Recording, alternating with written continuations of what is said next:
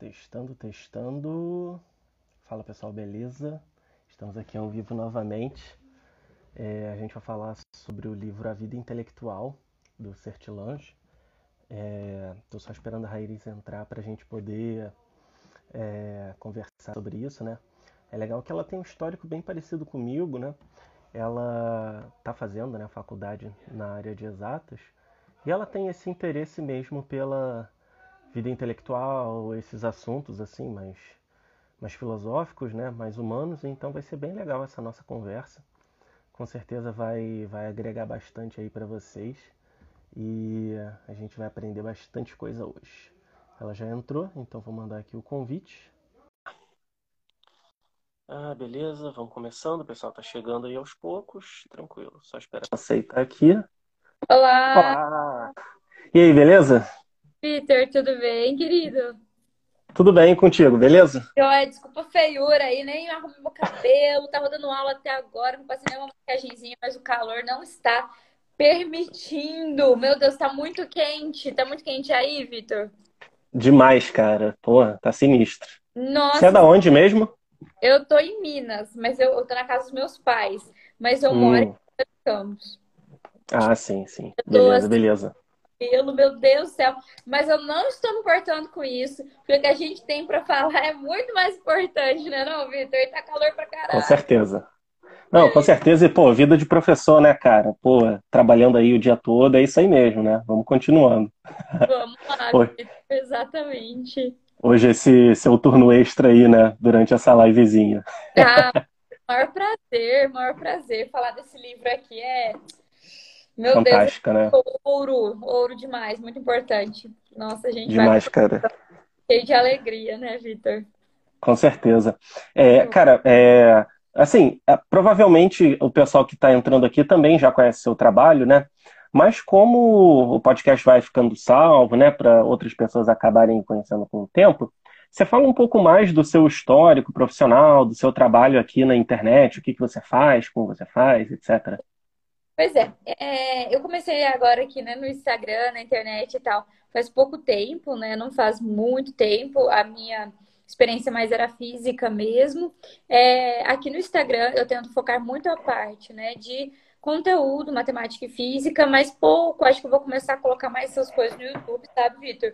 Porque acho que é bom separar um pouquinho as plataformas e as coisas de método de estudo, de eficiência, de organização, produtividade, né?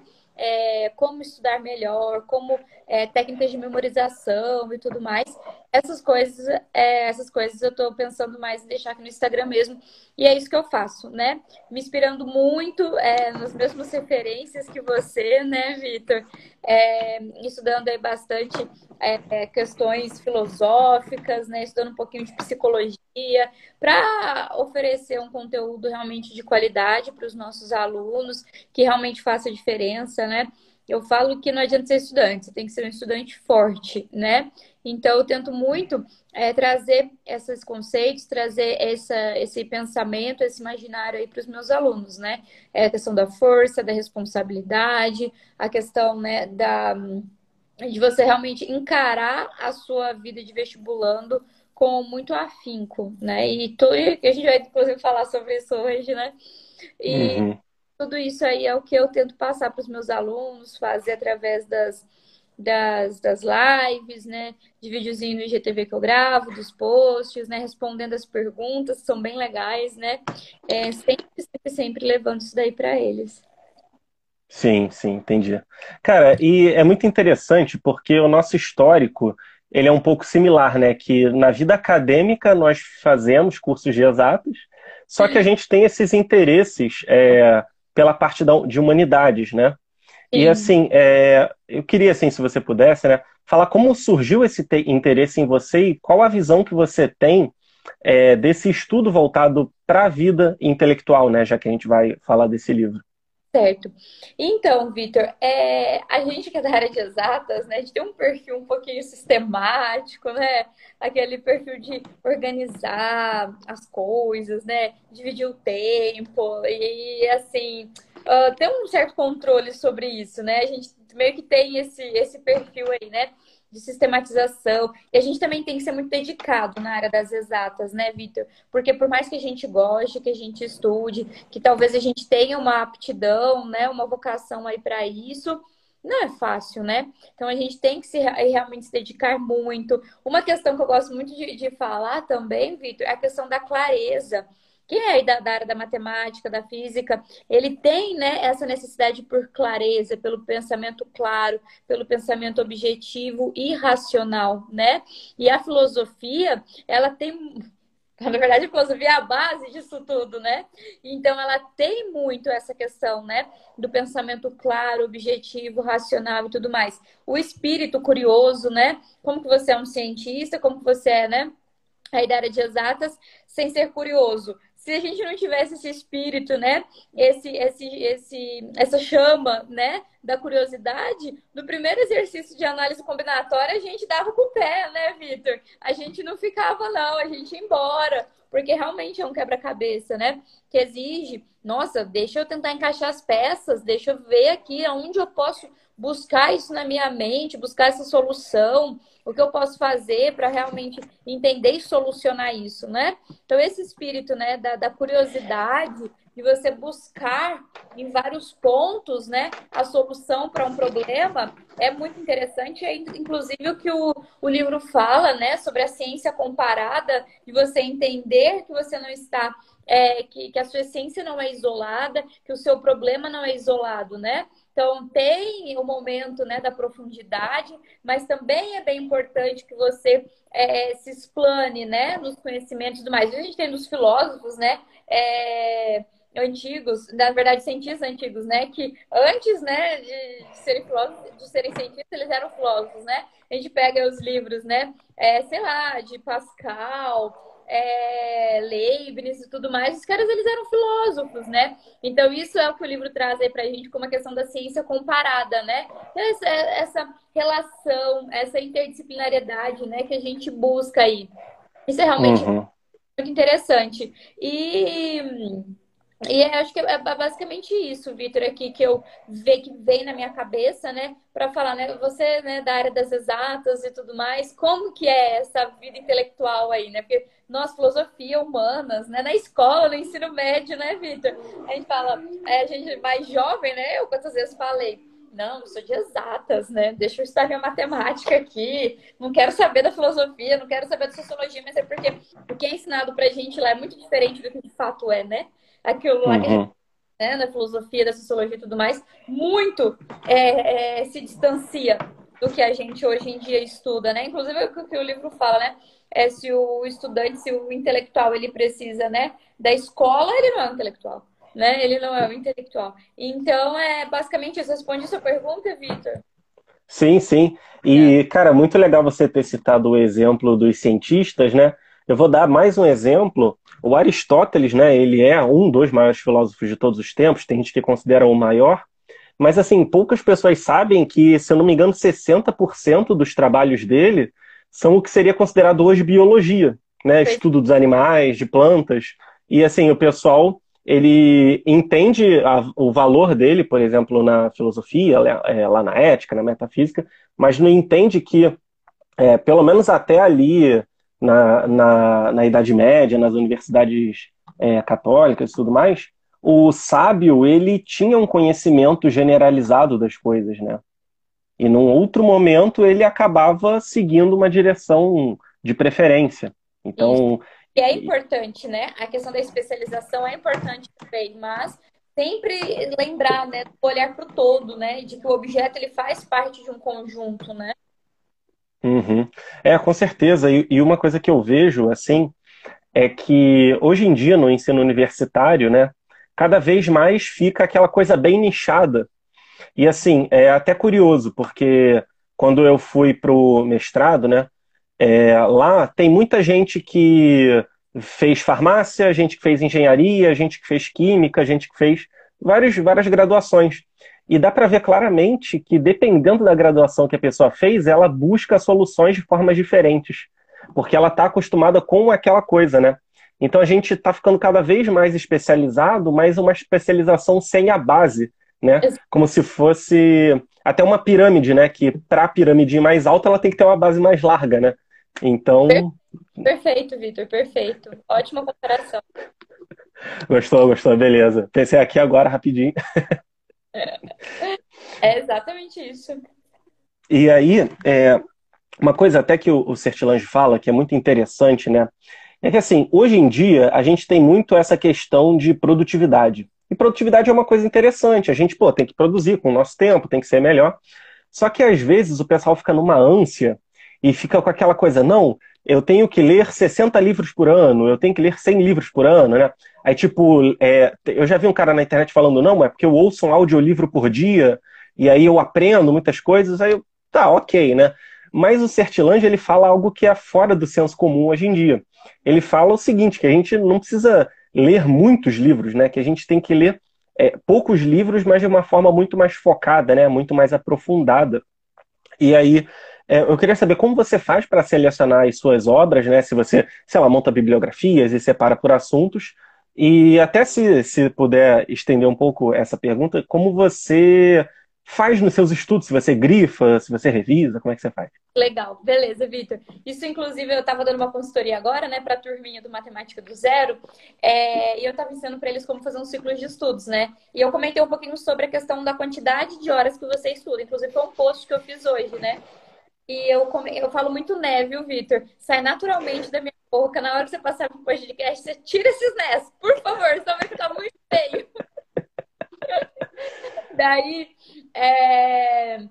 Cara, mais vale você estudar duas horas, três horas focada do que sair batendo no peito, né? Nossa, eu estudei 15 horas hoje, fiz 300 exercícios de análise combinatória, porque eu sou foda. Meu, isso não adianta nada. Eu tenho certeza que aquele cara humilde, né? Que o Sertilanges também fala, né? Muito sobre humildade. Que aquele cara humilde que estudou duas horinhas ali, ele Ó, meteu a pau no cara que fica rotando caviar aí, né?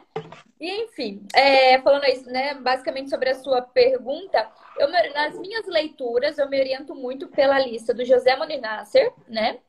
É, inclusive, né, José Monir Nasser, porque quando eu tava começando, né, nessa, nessa vida intelectual aí, eu não conseguia escrever o nome dele, eu escrevia tudo junto, eu escrevia de uma forma muito estranha, eu nunca achava a, a lista desse cara na internet. Até que uhum. minha amiga Joana, ela falou, tá escrevendo errado, é assim. Então é José, né? É, espaço Monir, espaço Nasser com dois S. Então vocês podem procurar essa lista aí também, né? É, eu me oriento bastante pela lista dele, né, dos 100 livros assim que todo mundo tem que ler, e pelas listas de filosofia, né, de, enfim, elas infinitas listas, né, mas que eu me eu foco mais é, nas de filosofia do contra os acadêmicos, né? Contra os, acad... é, contra os acadêmicos é uma referência bacana aí para mim. E aí, como que eu faço? Opa! Ah, pronto. Como que eu faço? Como que eu divido nessa minha leitura? Vitor, a minha leitura é muito baseada na divisão dos certilanges, certo? Muito mesmo. Eu acho que, na verdade, ela é muito simples e ela é quase natural, né?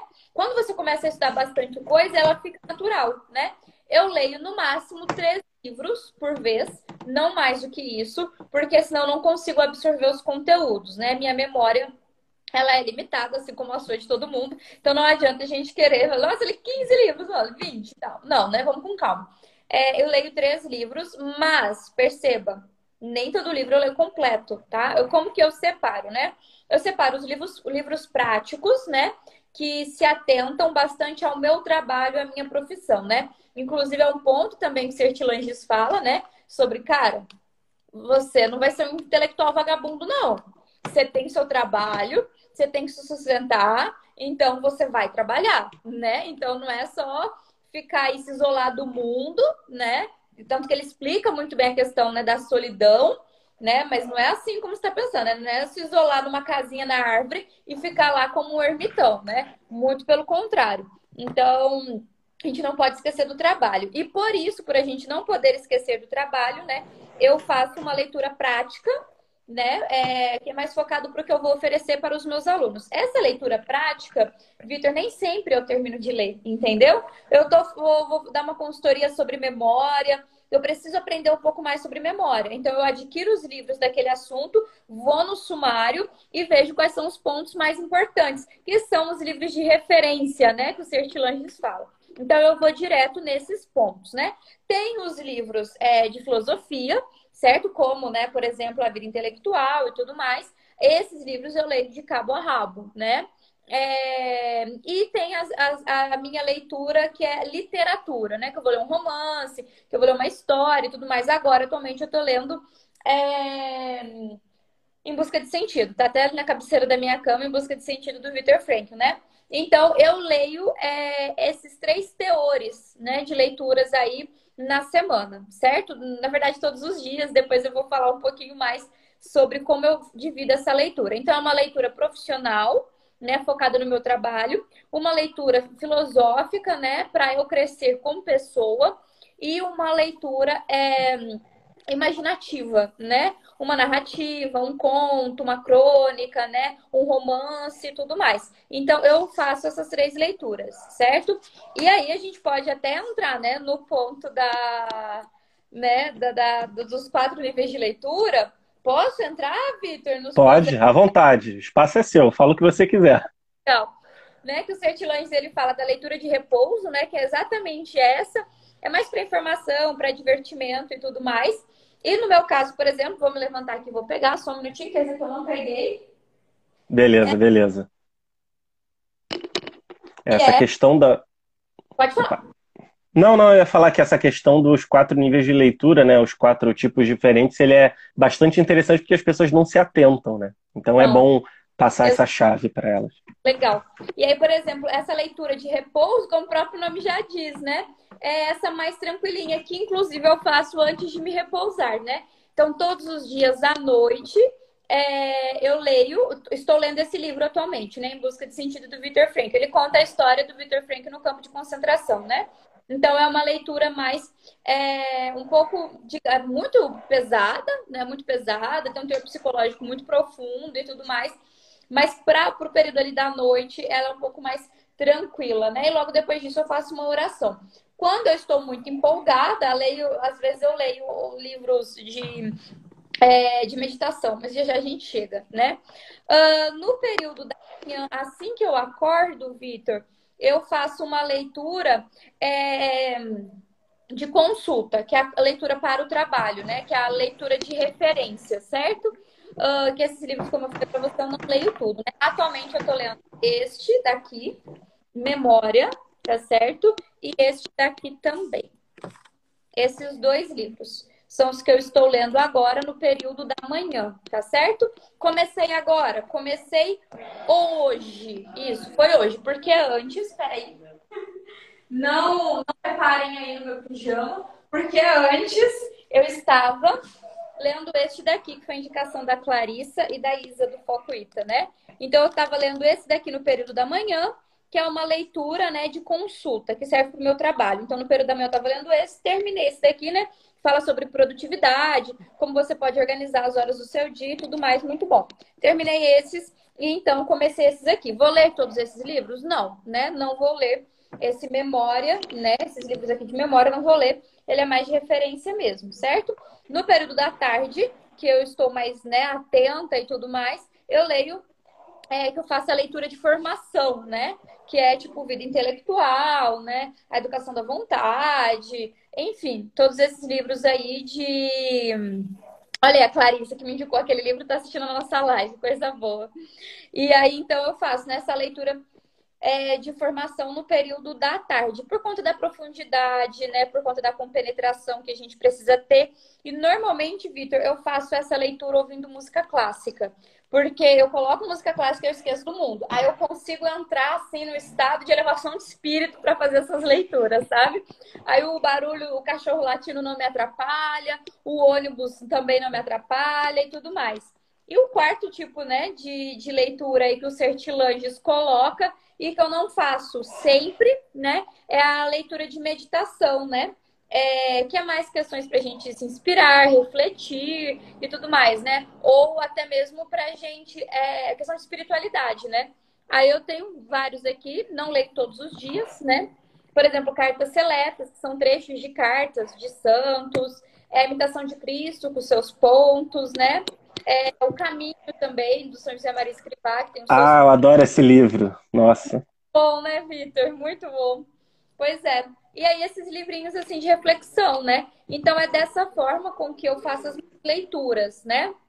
Como eu ah, leio para depois é, né, revisar e tudo mais. Bem, eu tenho o costume de ler capítulos. Nos capítulos eu faço, aí né, sempre visando a questão do trabalho, eu marco com um asterisco os pontos que podem ser transformados em posts. Isso daí fica até né, uma dica aí, né? Pontos que são muito importantes. Falei, meu Deus, eu preciso fazer um post sobre isso, eu preciso falar sobre isso para os meus alunos. Eu marco com um asterisco. É, os pontos importantes, que são pontos né, de reflexão, de aprendizado, de memorização, marco com uma setinha. E ao final de cada capítulo, né, é, eu faço um breve resumo. Uh, falando, né, sobre esses pontos e tudo mais, para eu sempre ter como consulta, né? Aí eu anoto aqui, por exemplo, aqui tem um resumo, olha só, da vida intelectual. Tá vendo? Uhum. a vida intelectual. E aqui eu vou fazendo alguns resumos das minhas anotações e tudo mais. Não uso post-it, não uso várias cores diferentes, uso apenas lápis mesmo e pronto, acabou, é tudo no preto e branco. E aí eu sempre fico, então, remoendo os assuntos, né? Quando eu preciso retomar e tal, nas minhas anotações. Então, é, é essa a forma, né, com que eu faço os meus estudos, a minha leitura, Vitor. Uhum. É, e, cara, é, eu fiquei pensando em, alguns, em algumas coisas para comentar. Você falou, né, que às vezes o pessoal fala, não, estudei seis, oito horas, sei lá quantas horas. Mas aí quando você vai contar o tempo que a pessoa realmente estudou, né, que não era o tempo que ela estava olhando ali o celular, que não era o tempo que ela estava no banheiro, que ela andou para lá e para cá, no final das contas, às vezes estudou menos do que o cara que estudou duas horas de verdade, né? Então, é, é essa questão de honestidade nos estudos, né? De não se enganar, né? Perfeito. E, e, e eu também pensei uma coisa assim muito legal. Você mostrou o, o livro Caminho, né? Assim, é o livro para mim definitivo que eu Agora eu estou lendo um pouco a Bíblia mesmo, né, por causa da Quaresma de São Miguel, mas nos tempos normais eu sempre leio de manhã esse livro, né? E, cara, é, é muito bom. Eu, eu, imagino que você seja sanguínea, talvez. Eu sou, com certeza. Tá, tá. Então, para sanguíneos e fleumáticos, que tem esse elemento úmido, né? Me parece que é um livro muito bom, porque, pô, são várias frasezinhas, cara tu lê a frasezinha, tu reflete, reflete, reflete, conversa, conversa, conversa com Deus. Então é um livro muito bom e ele tem uma frase que eu não vou saber dizer exatamente, né? Mas ele diz basicamente: se você é, deixa de ter algum compromisso no trabalho, ter algum compromisso, algum compromisso no estudo por causa de um suposto compromisso intelectual, espiritual, então você está fugindo da sua vocação, né? Da sua vocação. Exatamente. Exatamente. Deixa eu ver se tem alguma. Ah, é... Acho que a questão daqui deve estar aqui no ponto de estudo, né? A gente pode até procurar aqui. Deixa eu ver na página uhum. 15. Eu devia ter marcado esse ponto, mas enfim, não tem problema. Se você eu achar aí, me fala. Deixa eu ver se a gente é... acha aqui. Achou? Se não. não achar, a gente prossegue. Não, de boa, de boa. Senão a gente vai acabar. Ela pela página 115 e tudo mais, deve estar por aqui. Não, beleza. Então fiquem atentos, né? Depois leiam né, o capítulozinho de estudos que, que vai ter bastante coisa lá. De ler. É muito gostoso. É, eu normalmente né, tento ler apenas três pontos no dia que eu leio porque é tão denso cada ponto que não dá para ler mais. E se ler mais, que é a questão da quantidade, aí mais uma vez, né? Se a gente ler mais, a gente não vai absorver tudo que a gente precisa, né, em cada ponto. Que é bastante denso. Bem denso. E tem, e tem até uma questão que eu vejo o pessoal falando isso em tudo, né? Em exercício, em trabalho, em estudo, que é a questão de consistência. Porque assim, Cara, às vezes o cara consegue de verdade estudar seis horas líquidas, né? Que o pessoal gosta de chamar. Mas, sei lá, no... aí ele fica uma semana sem estudar nada. É, entende? Não adianta. É. Não adianta. É, e também a capacidade de se nossa, né, né, Vitor? A gente precisa respeitar isso. Não adianta. Qual que é a ferramenta do estudante? Qual que é a ferramenta do pré-vestibulando? É o cérebro. Você não sabe usar, se você não conhece o seu cérebro, você já começa errado, né? Porque se ele é a principal ferramenta do seu trabalho, é, enquanto estudante, você precisa conhecê-lo, você precisa dominá-lo, pelo menos as coisas mais básicas e mínimas, certo? Então, a gente sabe, né? Nossa, diversos estudos, enfim, até esses livros que eu tô lendo aqui, né? Que eu dei o exemplo de memória e tudo mais. Nosso cérebro ele não consegue, né? Estudar aí quatro horas direto, de forma focada, sem interrupções, entendeu? O máximo, o máximo ali, uma horinha, uma horinha e dez. Eu recomendo sempre, sempre para os meus alunos fazerem sessões de 40 a 60 minutos e depois dar uma pausa, né? Por quê? Porque o nosso cérebro precisa de uma pausa, né? Inclusive o professor Pierre fala isso no livro dele, a Clarissa também, que participou, né, da, de uma consultoria com os meninos do Matemática do Zero comigo, explicou isso, né, mais profundidade, porque ela tem pós, né, em neuro, neurociência e tudo mais. E é, tem a bainha de mielina, né? A bainha de mielina que faz com que os impulsos nervosos eles passem com mais agilidade, com mais rapidez, né? Pelo, pelo neurônio, pelo dentrito ali, né? Eu acho, é pelo dentrito, né? Que é o rabinho do neurônio ali. Então, quando você estuda muito tempo é, focado, a bainha de mielina ela vai é, ela vai perdendo, ela vai ficando murcha, né? Tipo, murchar, né? Ela vai ficando Aí pronto, o que você tem que fazer? Você tem que dar uma pausa, né? E aí você tem que dar uma pausa para aquilo ali se reconstituir, para as coisas voltarem a funcionar a todo vapor. Inclusive a alimentação ajuda muito, né? É, a alimentação, que a Clarice também sempre fala que é o ômega, ômega 3, né? Rico em DHA, isso tudo ajuda. Então a gente tem que entender o funcionamento do nosso cérebro, aquilo que a gente está fazendo com ele. Uh, para a gente ter bons resultados, né? Por exemplo, hoje eu coloquei que eu iria estudar duas horas de filosofia, né? Mas eu coloco essas duas horas na minha agenda, Vitor, é, como gordurinha, porque no final das contas mesmo eu estudo uma hora e meia, uma hora e vinte, 40 minutos aí é uma pausa que eu preciso dar, até mesmo pra, por conta do cansaço, porque a partir do momento que eu já não estou mais entendendo o que eu estou lendo, eu preciso parar para comer alguma coisinha, tomar uma água, ir no banheiro, desfocar um pouco, responder uma mensagem urgente no WhatsApp, né? Então, é importante, né? Essas duas horinhas minhas, por exemplo, nunca são essas duas horas, né? Sempre tá ali com uma gordurinha. Então, é importante você considerar isso na hora que for montar, né? O seu planejamento de leitura, o seu planejamento de estudos, isso é primordial. Sim, sim. É aquela técnica famosa Pomodoro, né? Que e o bom é que assim, a gente falou um pouco disso voltado para estudos, mas funciona para qualquer atividade, né? Absolutamente. Com certeza. E, e aí é, tem, tem uma coisa bem interessante também que o Sertilange fala no livro, que assim, ele fala dos compromissos que a pessoa deve ter, né? Então, a busca das virtudes, né? Ele até por ser um padre, ele ressalta bastante a questão da religião, da fé, e também fala do compromisso profissional com as suas tarefas cotidianas e tudo mais.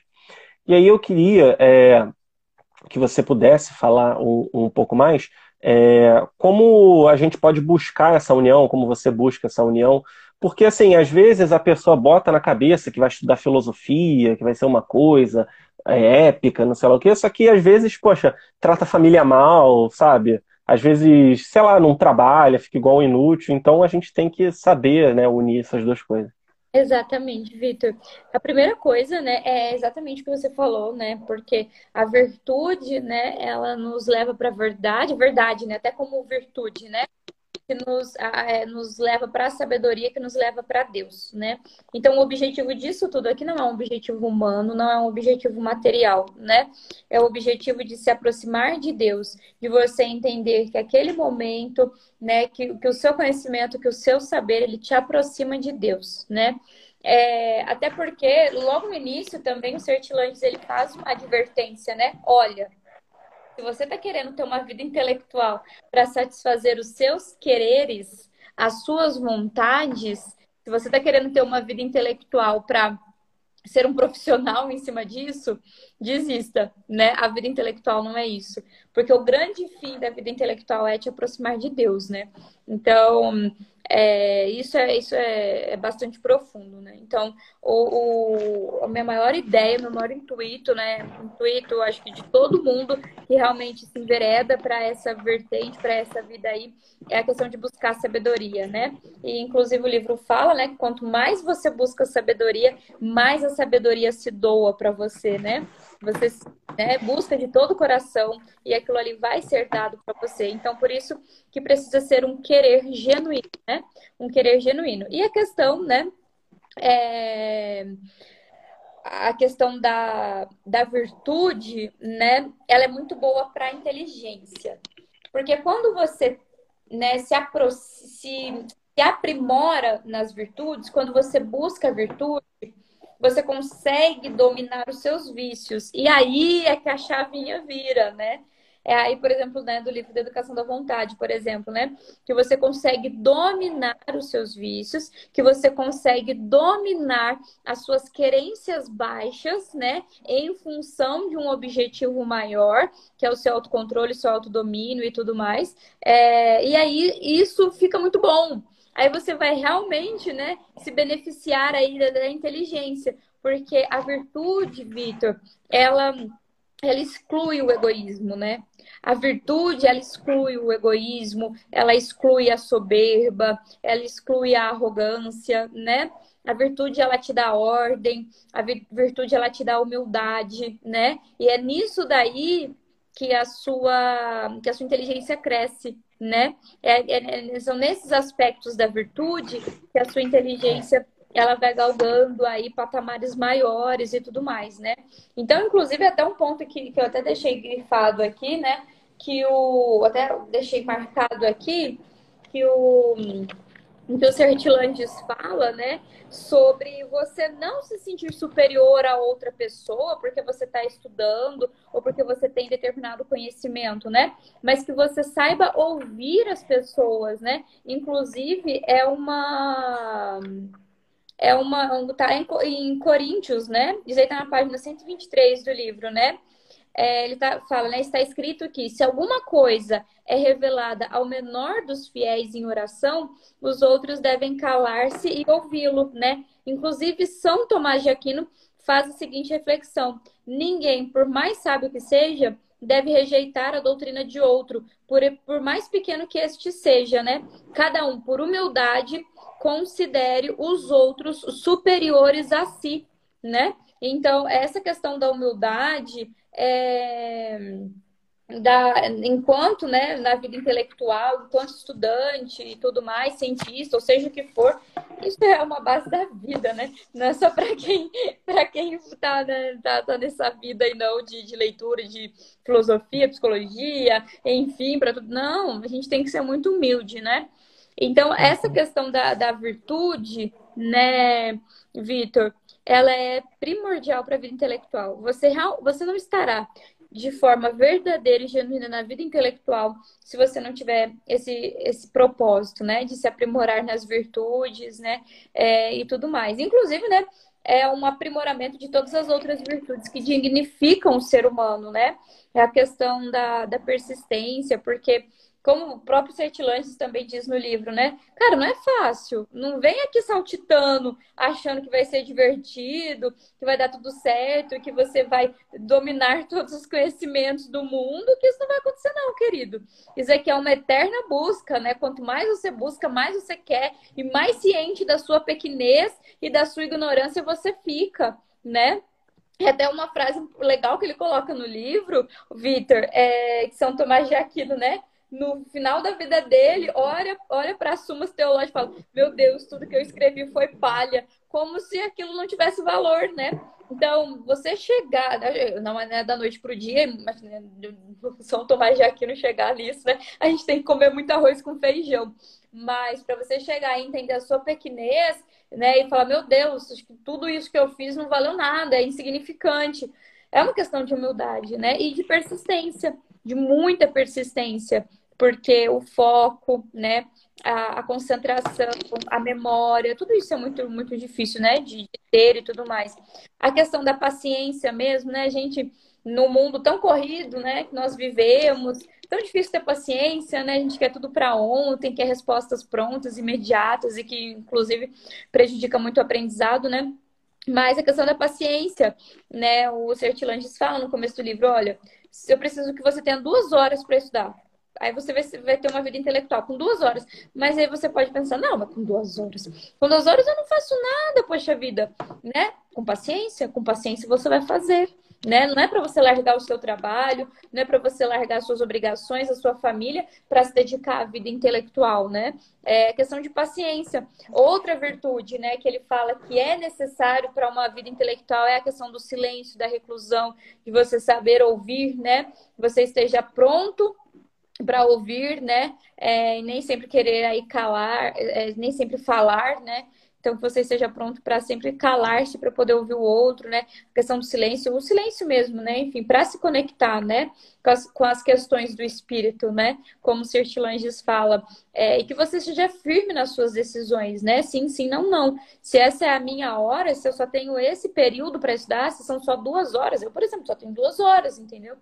Se você só tem duas horas, que isso seja ouro para você. Você realmente se dedique, se concentre naquilo, que você entre na, porta, na, na porta do seu quarto, fe... você entre dentro do seu quarto e feche a porta e realmente se isole ali com aquela solidão que vai te aproximar das coisas maiores, né, das questões do espírito e tudo mais. Então, isso realmente, essas virtudes, elas são necessárias e primordiais para a vida intelectual. Mas veja, você não precisa ter adquirido essas virtudes antes de dar o pontapé inicial, né?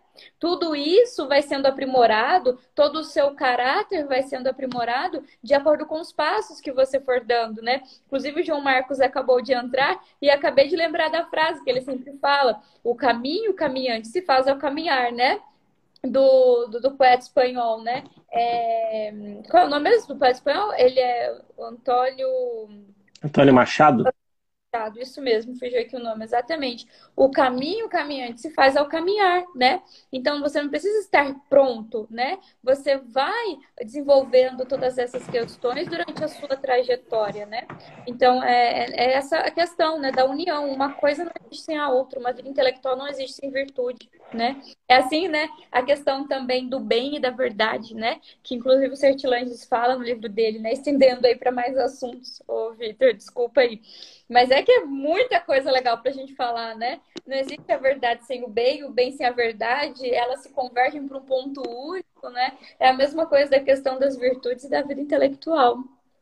Uhum. É, o Ítalo, ele fala muito, né, que assim, quando você melhora em uma virtude, você acaba elevando-se nas outras, né? E, e assim, é, é, bem curioso porque, cara, eu vejo isso comigo até, né?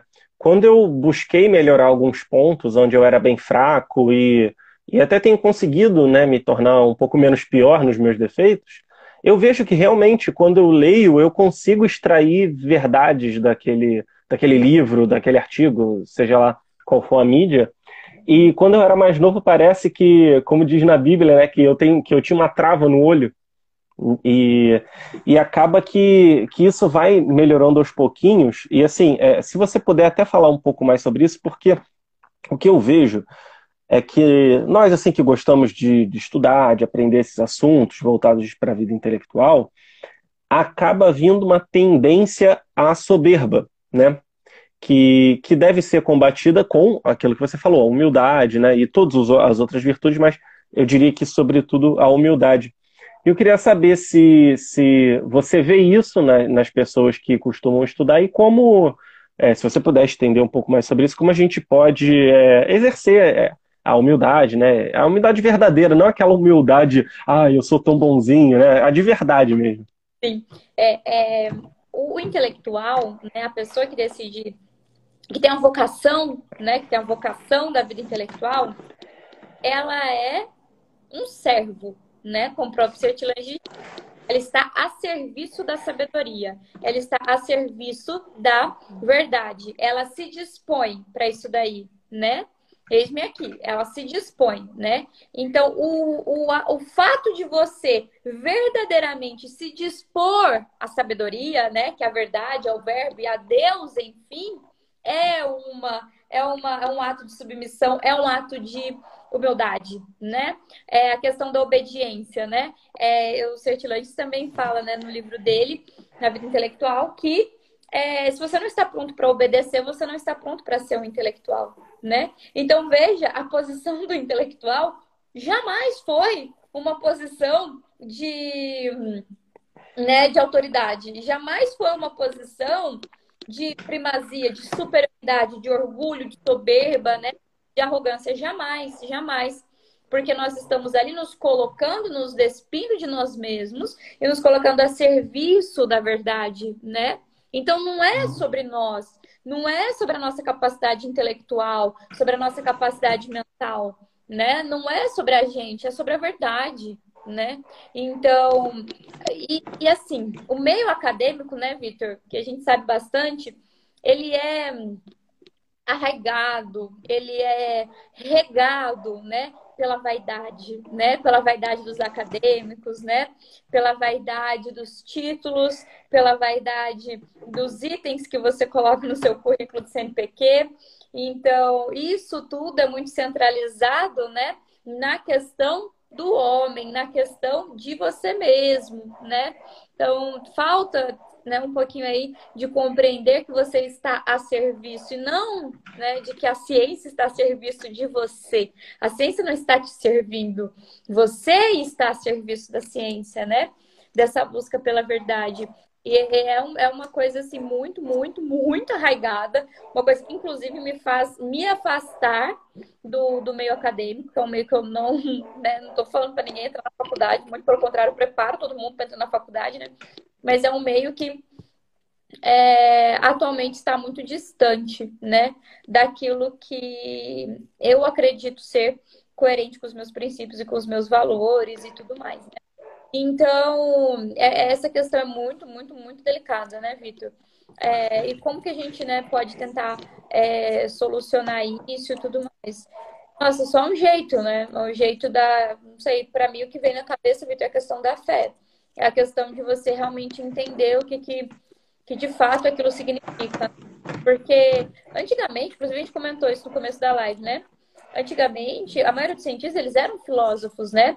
E eles entendiam é, que o objeto de estudo, que o objeto de análise e tudo mais, ele fazia parte de um todo, de um conjunto, né? Que é o que a gente falou, né? Sobre essa questão aí da, da, da explanação, da expansão, né?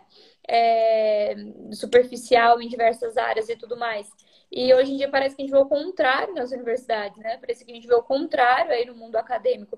É muita especialização, é muita rixinha de quem é melhor, de quem, né? Ah, não, a minha teoria ou o meu, estudo, ele é melhor do que o seu e tá, tá, tá. Sendo que, na verdade, eles poderiam ser complementares, né? Sendo que, na verdade, eles poderiam ser... É ser complementares, né? Acho que, que de fato essa, essa é a, a palavra ideal aí para para isso. Então, hoje em dia há muita especialização, né? Muito cada um olhando para o seu umbigo e esquecendo do todo, né? Esquecendo absolutamente do todo. Quando, na verdade, a gente nunca deveria, apesar da especialização, né? A gente nunca deveria nos esquecer, né? De que aquilo ali é apenas uma partezinha irrisória do todo quebra-cabeça, que é a ciência, que é o universo, que é a sabedoria, que é a verdade, que é aquilo que a gente se dispõe, né?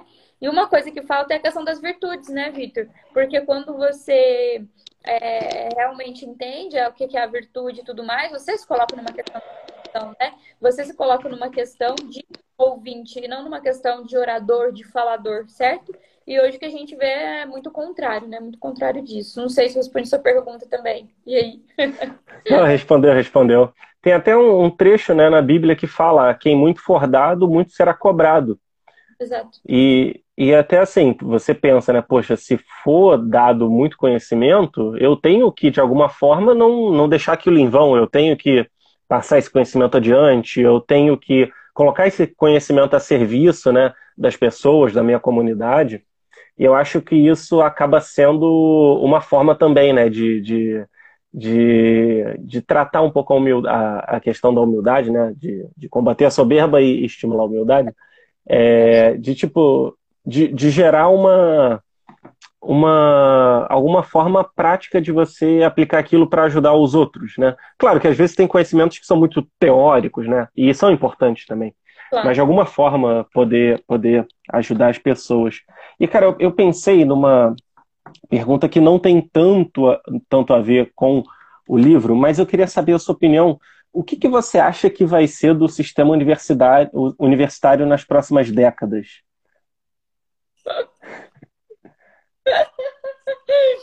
Nossa, Vitor, que pergunta difícil. Te joguei a bomba, hein? Que pergunta difícil. Oi? Te joguei a bomba aí, pô. Me jogou a bomba total. Meu Deus, fico até com medo, Vitor, de falar essas coisas, né? Até mesmo por conta da minha profissão, do que eu faço e tudo mais, né? Mas do jeito que tá, vai de mal a pior, né? Uhum. Tá. É. A questão do ensino público, do ensino é, superior público no Brasil, né? É, nossa, incontáveis é, artigos sem nexo, né? Incontáveis artigos que não têm sentido e utilidade, um fim prático nenhum. Nossa, nossa, o Jorge, o Jorge acabou de entrar aqui, é o meu personal. Inclusive, ele estava falando sobre isso na academia, é, sobre né, a questão é acadêmica, vários professores que ele teve na faculdade que é, eram complicados, né? Que tinham muita questão da soberba, né? Inclusive, ele estava comentando sobre isso hoje, né, na academia. Sobre os professores universitários serem extremamente soberbos, né? E é, enraizados na arrogância, trabalhados na arrogância, né? E tudo mais. É, mas, ao mesmo tempo, que eu vejo, eu tenho essa visão bem negativa e pesada, Vitor, é, eu tenho também uma visão muito esperançosa Olha o que. Olha lá, o Jorge tá até rindo, eu tô usando ele como exemplo. Ainda bem que o Jorge entrou para eu sair pela tangente dessa pergunta. né? Porque na faculdade a gente sabe, né, né Vitor, que acontece muito isso. Mas é, vamos observar agora de um ponto de vista atual, de um ponto de vista aqui do presente, certo? É, olha o que está acontecendo, olha esse movimento, olha para você, olha para mim, olha para a Clarissa, para o João Marcos, para a Isa, para o Ítalo, para o pessoal, para o Romeu, para o Lucas, para a Vicky, para a Mandu, para todo esse pessoal. Olha o movimento que está acontecendo, Vitor. Isso me faz ficar otimista. Entendeu? Uhum. Isso otimista.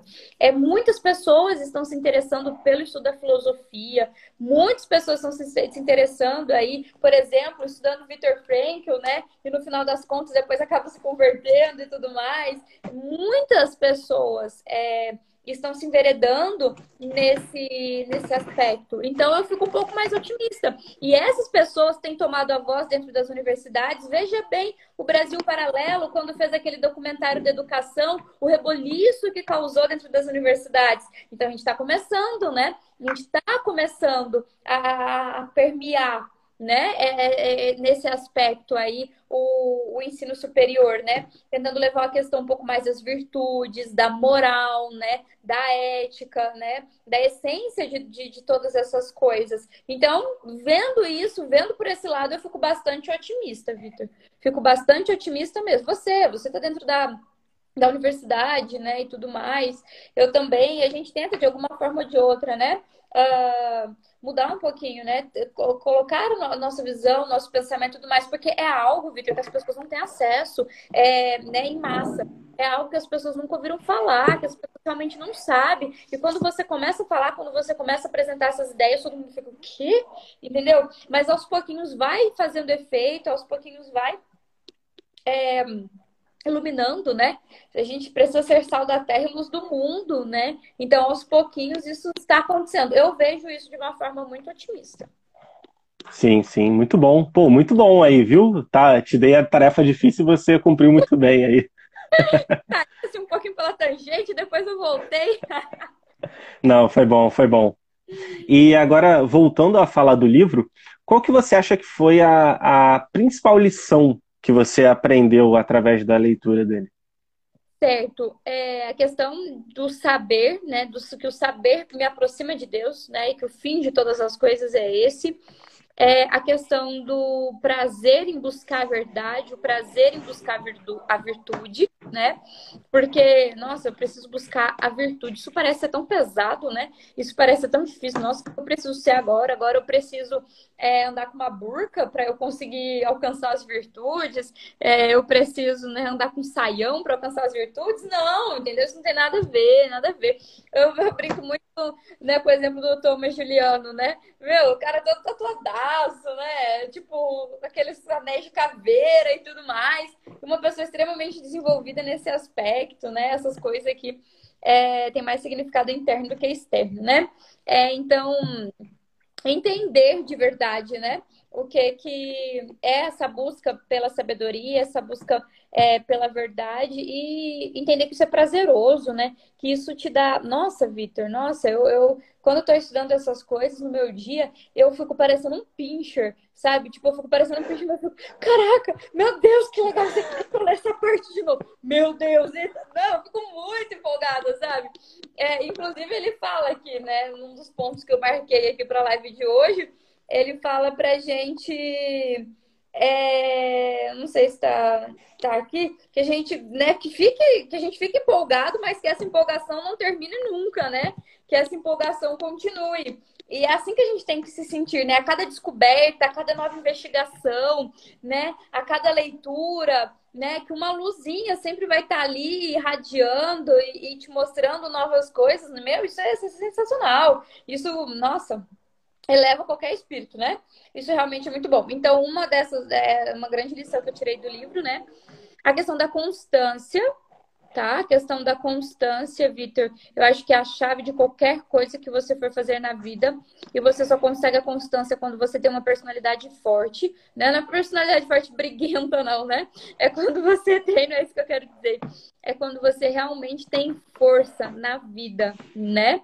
Quando você realmente é, entende o sentido da sua vida, entende o sentido do seu trabalho, entende que você está aqui para servir aos outros, né, e tudo mais. Isso, isso te dá muita força, te dá constância, né? Porque vai, eu, nossa, tô com vontade, não quero mais dar aula particular, não, tem tanta aula, quase 50 aulas por semana.